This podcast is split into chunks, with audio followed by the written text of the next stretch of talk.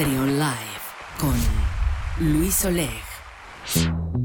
11 de la mañana con 43 minutos, seguimos con más aquí en Trion Live y como les platicábamos al inicio del programa, pues como ya saben, ya comenzó la vacunación aquí en León entre la población que tiene entre 30 y 39 años. Y pues hay muchas dudas al respecto, como, como ha habido tantas dudas a lo largo de esta pandemia, y por eso eh, vamos a preguntarle a quien sabe de esto. Está con nosotros el doctor Juan Luis Mosqueda Gómez, especialista en medicina interna e infectólogo, y también es director general del Hospital Regional de Alta Especialidad del Bajío. ¿Cómo estás, doctor? ¿Qué tal? Buenos días, gracias por la oportunidad de platicar con tu público.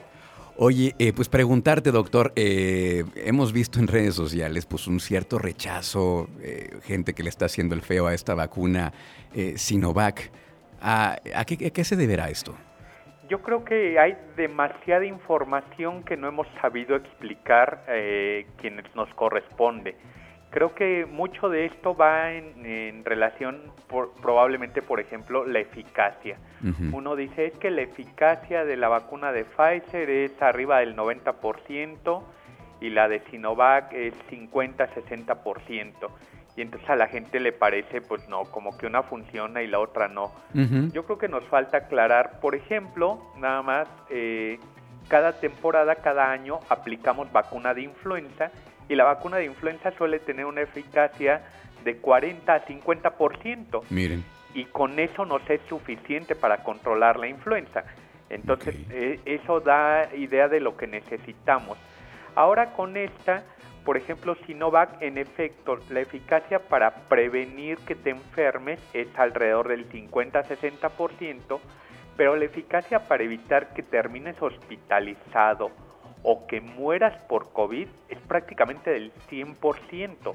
Y creo que eso es lo que tenemos que tener en mente. O sea, si te vacunas con Sinovac podrías enfermarte, pero no te vas a morir de la enfermedad, que creo que es lo que a todos nos interesa.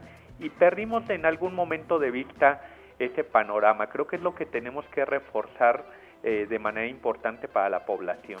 Por ahí circulaba una, una imagen, pues eh, con una frase que decía, vacúnate tú que puedes, tú que tienes la vacuna por aquellos que en su momento no lo pudieron hacer y pues ya no están con nosotros, ¿no? Es, es lo que tenemos y como, y como tú dices, doctor, la efectividad eh, de evitar llegar al hospital en una situación crítica, eh, inclusive la muerte, eso sí lo previene casi al 100% esta vacuna.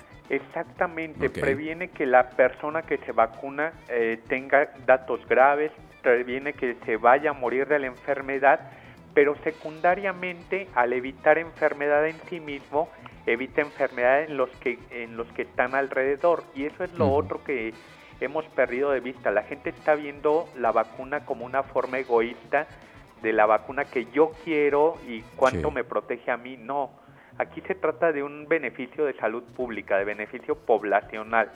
Entre más gente esté vacunada, vamos a estar más protegidos todos. Entonces, en este potencial rechazo y en gente que le está dudando y eso, si se va quedando gente sin vacunar, no es que se pongan en riesgo ellos, se están poniendo en riesgo los demás.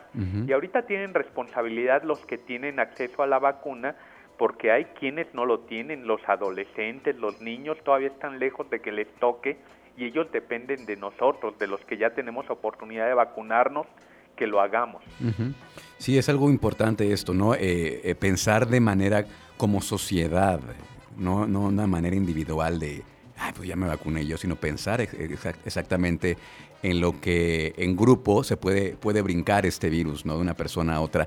Ahora, eh, también se cree, no sé si, si, sea cierto o sea falso, que después de vacunarse ya uno se puede olvidar del cubrebocas, ya uno se puede olvidar de la sana distancia. Qué bueno que lo preguntas. Yo diría que no. Mi recomendación es que no. Yo hace poco hacía una analogía en redes sociales. Si tú quieres evitar morir en un accidente automovilístico, lo que te conviene es tener un auto seguro, pero además usar el cinturón de seguridad, no manejar exceso de velocidad, no manejar en estado de ebriedad. Así pasa con COVID. Si tú quieres evitar enfermarte o morir de COVID, conviene que te vacunes, pero además que uses cubrebocas, que cuides la distancia, que busques estar en lugares bien ventilados. Eh, el querer vacunarse y salir a amontonarse sin cubrebocas a cualquier lugar sería el equivalente a que te compraste un auto muy seguro para andar sin cinturón manejando exceso de velocidad y en estado de ebriedad. O sea, no, no, no debemos intercambiar una cosa por la otra. Ya aprendamos cosas de prevención. El cubrebocas previene muchas cosas. Hay que aprender a usarlo en los contextos necesarios. Un día aprendimos a lavarnos las manos, hoy día existe vacuna para la hepatitis A y a pesar de eso nos lavamos las manos que evita la hepatitis A. O sea, no dejamos de lavarnos las manos por eso. No dejemos de usar el cubrebocas. El cubrebocas yo creo que hay que adoptarlo para lugares como el transporte público, los lugares muy cerrados, y hay que usarlo como una medida preventiva como el lavado de manos. Acostumbrémonos. Creo que eh, tenemos una ansiedad de ya aventar esas cosas y no.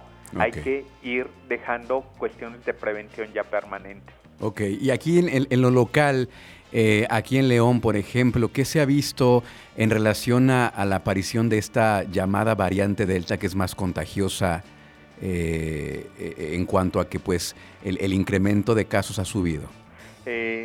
Claramente en León, en Guanajuato, en el país estamos en una tercera oleada, estamos en un incremento de casos y es muy claro que en el país esta oleada ya está dominada por la variante Delta.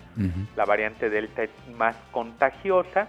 Eh, se calculaba que una persona con COVID contagiaba a dos o tres personas más y así sucesivamente.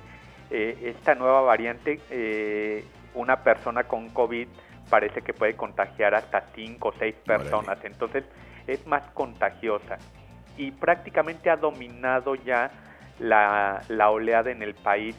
Sin dudarlo, yo diría que hay variante Delta en Guanajuato, que hay variante Delta en León y que en las próximas semanas la variante Delta va a ser la más común en, en los casos que veamos en la región.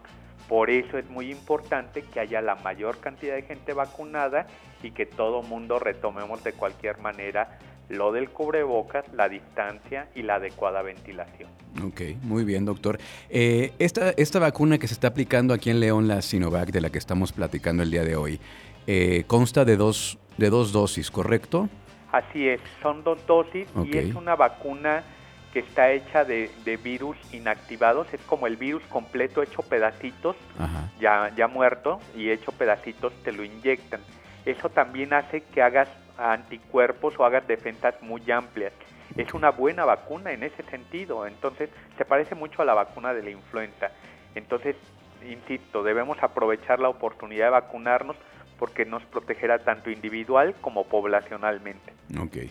¿Qué hacer en caso de que al aplicarse la vacuna, horas después, minutos después, no sé, aparezcan síntomas? ¿Hay que tomar algún medicamento? ¿Hay que esperar? ¿Qué se debe de hacer? Sí, la mayor parte de las vacunas tienen algunos efectos adversos, desde molestia en el sitio de la aplicación hasta un poco de malestar general o fiebre. Eh, nada, puede uno tomar algo para los síntomas, un poco de paracetamol, algo como eso, este, y se resolverán. Son cosas transitorias, suelen ser mayores los síntomas en la segunda dosis que en la primera, eh, pero nada espectacular y por más molestia que tengas, te puedo asegurar que, las, molestias son con mucho menores de los beneficios que, que, van a recibir las personas con la vacunación. Okay. Y también conforme, digamos, va, va bajando el rango de edad de los vacunados, seguramente esta pregunta te la han hecho, doctor. Eh, el tomar alcohol, el tomar alcohol. Sí, les angustia mucho eso. Yo, diría, este, no sé a quién le salió esa preocupación primero, pero realmente no hay ninguna relación de tomar alcohol con un cambio en la efectividad de las de las vacunas. No es que yo diga que se vayan a tomar, pero si alguien quiere tomarse una cervecita antes o después de la vacuna, no pasa absolutamente nada. Lo que sí pasa es si no se vacunan. Bueno. Pues ahí está. Este, este, espero que la, generación Trión, que es básicamente nuestro rango eh, de radioescuchas que está en, este, en estas edades, 30, 39 años, este, se quede satisfecha con esta información. Y pues sí, como siempre hemos dicho en este espacio, preguntarle a los expertos y por eso eh, tenemos aquí al doctor para preguntarle estas dudas. Pues muchas gracias, doctor. Gracias, estamos en contacto. Hasta luego. Gracias. Es el doctor Juan Luis Mosqueda Gómez, especialista en medicina interna e infectólogo, director general del Hospital Regional de Alta Especialidad del Bajío. Vamos a continuar con más aquí en Trion Live. Escucha Trion, sé diferente.